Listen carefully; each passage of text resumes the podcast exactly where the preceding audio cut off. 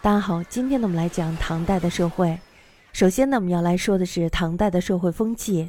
唐代的社会风气呢，上承魏晋南北朝。魏晋南北朝时代的文化对唐代的文化直接发生影响的重要因素不外三端。第一点呢，就是老庄思想；那么第二点呢，是佛教；第三点呢，是胡人习俗。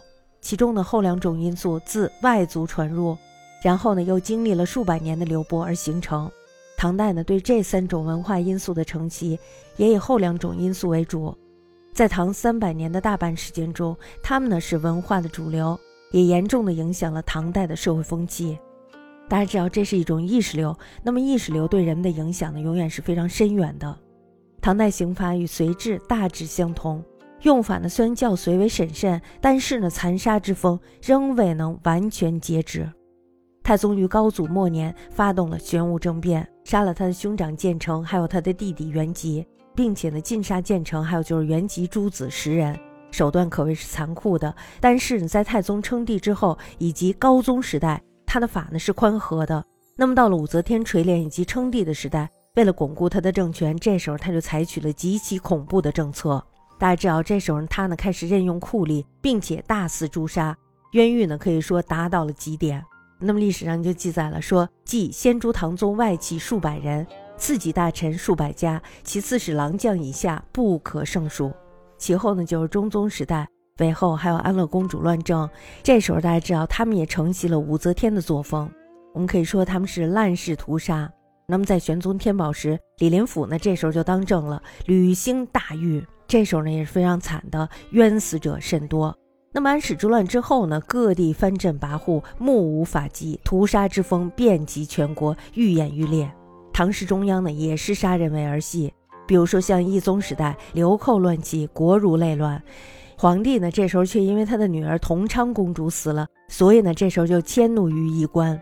于是大家知道，他一举杀了翰林衣冠二十余人，其中呢，包括韩宗绍，收捕了他们的亲族三百余人。总之呢，在唐朝的后期，屠杀之惨，较之南北朝时代有过之而无不及。淫乱之风呢，到唐代仍然继续着。唐代的社会呢，充满了色情，大家知道，歌台妓馆到处都是。文人士子呢，这时候也大都以风流为荣耀，有不少的韵事儿流传后世。咱们大家知道，杜甫他是一个严正的人，但是呢，也有侠妓的诗篇。其余大家想一想就可以想到了。那么李氏皇室呢，也是非常淫乱的。高宗皇后武则天，大家知道她是太宗的才人，最后呢也被高宗娶为皇后。而这个玄宗的贵妃杨氏，原来大家知道她是玄宗的儿子寿王茂的妃子。那武则天的荒野呢也是空前的，她继立帝位之后呢，竟然设置了控鹤监，后来呢改名为凤宸府。这个地方大家知道是干嘛的，是吧？是蓄养男妾的地方。我们可以说她是不以为耻，反以为荣。推其原因呢，一方面呢，主要是由于李唐皇室出身于北朝胡化的汉人，他们呢是不讲究什么伦理的；另一方面呢，是受到了南北朝风气的熏染，以至于唐氏的公主性情骄纵，不让钱带，而公主的改嫁呢，也是习以为常的，多者呢有四五次之多。但是大家知道，唐代呢，它是因为男女地位是平等的，所以呢，妇女受教育的机会也是多的，那么他们的知识水平呢也是比较高的。大家知道，这个认知高了以后，他的自我意识也会提高。功利主义呢，更是唐人立身处世的准则。唐氏呢，自高祖起至唐王，皇室继承权的争夺几乎无代无之，骨肉屠戮，史不绝数。究其原因，大家都知道，这都是由于权力所促使的。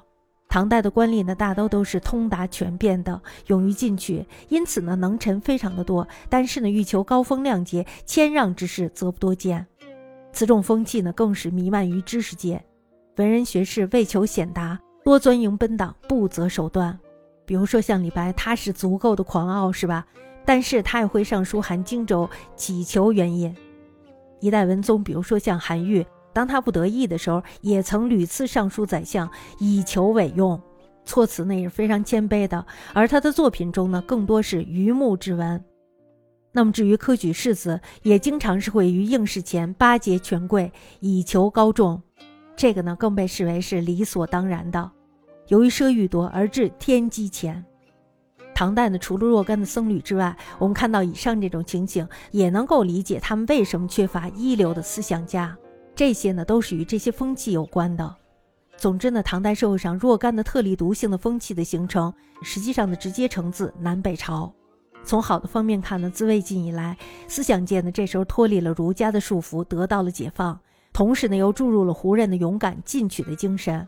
佛老思想与胡人的习俗经过数百年的糅合，仍能开隋唐之盛世，文治武功均极辉煌。